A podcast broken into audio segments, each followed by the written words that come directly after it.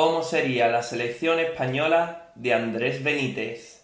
Comenzamos.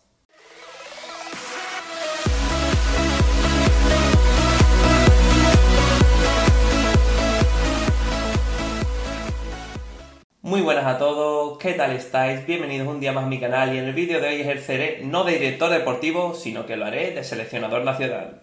Aprovecharé esta temporada en la que se iba a disputar la Eurocopa de 2020 para rearmar, en mi criterio, las 6, 7, 8 selecciones europeas más potentes. Intentaré convocar a los 23 jugadores que llegaban en un mejor momento a esta fecha y que desgraciadamente para muchos de ellos iban a tener una oportunidad única de disputar esta competición. Voy a empezar por la selección española, la selección de mi país, pero seguramente seguiré haciéndolo con Inglaterra, Francia, Italia, todas las selecciones que vosotros me propongáis. Así que sin más, empezamos. Antes de nada, os quería mencionar que he tenido multitud de dificultades a la hora de completar esta lista de 23 jugadores. Son muchos los jugadores que tienen gran calidad para entrar en esta lista, y debido a la gran competitividad entre los jugadores españoles, muchos de ellos se han quedado fuera de ella. Otro de los inconvenientes ha sido este parón que ha habido en las ligas nacionales y europeas debido al coronavirus que ha dejado a muchos de los jugadores que quizás merecían un hueco en esta lista de 23 fuera de ella. Así que sin más, vamos a ir repasando uno a uno estos jugadores. Bueno, pues en cuanto a la portería se refiere, nuestro primer portero sería David Egea, que ha cuajado una campaña espectacular en el Manchester United, otra más.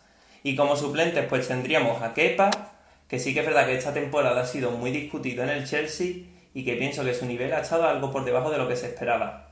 Como tercer portero pues tendríamos a Unai Simón, una de las revelaciones de esta Liga Santander y que ha firmado una campaña espectacular por el Athletic Club de Bilbao. En cuanto a la defensa se refiere, pues nos llevaríamos dos laterales derechos como son Dani Carvajal, el mejor lateral derecho español de los últimos tiempos, y Jesús Nava, que lleva dos tres temporadas rindiendo un nivel muy alto en el Sevilla. Eh, a su vez nos llevaríamos a cuatro centrales, por un lado Sergio Ramos, el gran capitán de esta selección española, y Íñigo Martínez, que al igual que su compañero Unai Simón ha firmado una gran campaña con el Athletic Club de Bilbao. Los dos centrales restantes sería el gran tándem que se ha formado esta temporada en el Villarreal, como son por un lado Pau Torres, un central muy joven y que apunta que llegará, alcanzará un nivel muy alto tanto en el Villarreal como en la selección y son ya muchos equipos los que se han interesado en él, y por otro lado Raúl Albiol, otro que ha firmado una gran campaña en el Villarreal y que está viviendo una segunda juventud. Como laterales izquierdos, pues tendríamos por un lado a Jordi Alba, que al igual que Dani Carvajal, el mejor lateral izquierdo de la selección española en los últimos tiempos, y como suplente tenemos a José Luis Gallá, otro que ha firmado una gran campaña con el Valencia y ha demostrado que si Jordi Alba respira un poco, puede arrebatarle el puesto.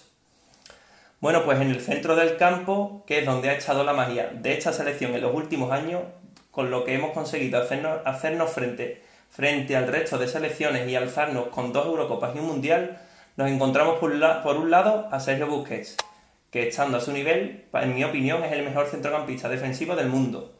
También tenemos a Rodri, otro que ha cuajado una gran campaña con el Manchester United de Pep Guardiola y que muchos etiquetan, en este caso, como el nuevo Busquets.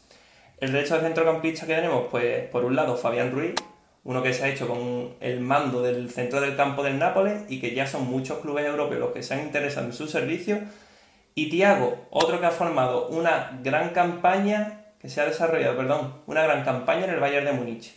El resto de centrocampistas que tendríamos serían los colchoneros Coque y Saúl, que su rendimiento siempre está muy por encima de lo esperado a principios de temporada y al final son dos centrocampistas completísimos.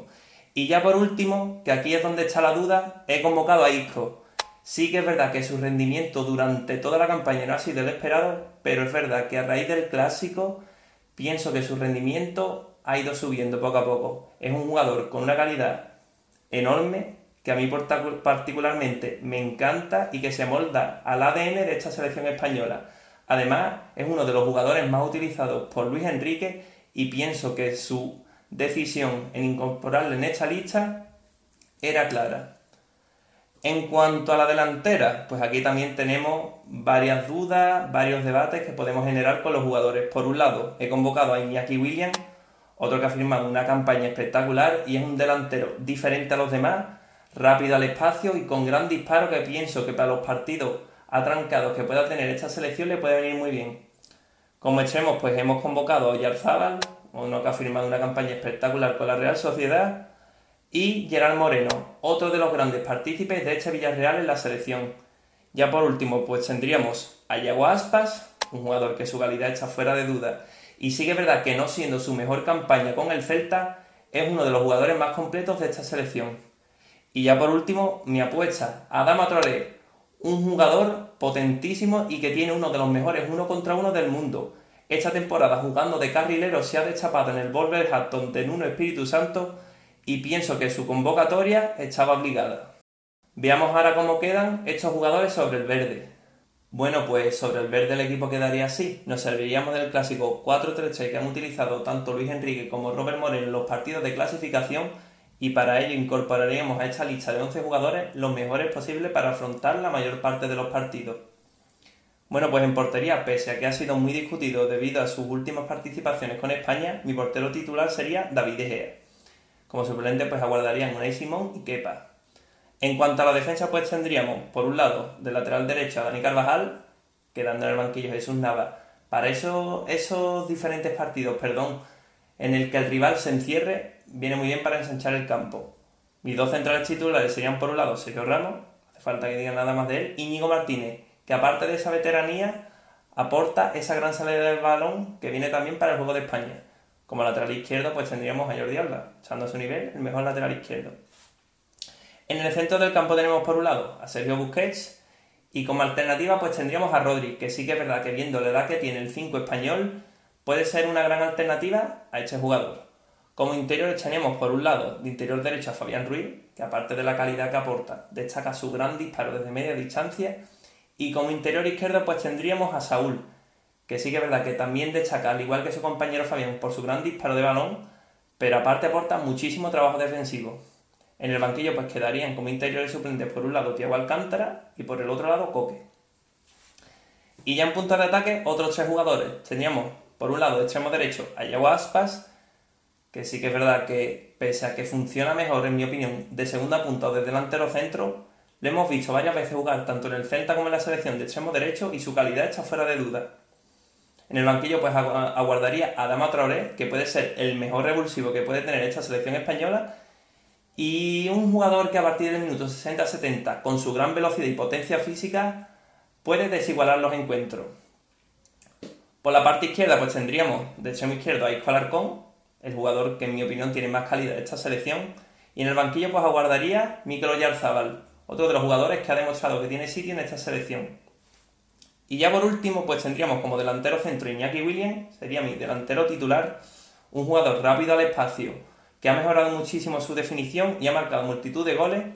Y como suplente, pues tendríamos a Gerard Moreno, que firmando una campaña también espectacular y teniendo la misma función a su vez que llegó a un delantero que funciona mejor en el centro, pero que puede caer a banda ofreciéndole muchísima versatilidad al ataque de la selección española. Y hasta aquí el vídeo de hoy. Espero que este vídeo os haya gustado muchísimo y ya sabéis, dejadme en los comentarios qué cambiaréis vosotros, qué jugadores que yo no he llamado y me he dejado fuera convocaríais y qué posible alineación terminaréis completando vosotros para disputar esta Eurocopa de 2020. Así que nada, muchísimas gracias una vez más por ver mis vídeos, espero que os hayan gustado mucho y ya sabéis, suscribiros a mi canal si no lo estáis, dejad un muy buen like y nos vemos en próximos vídeos.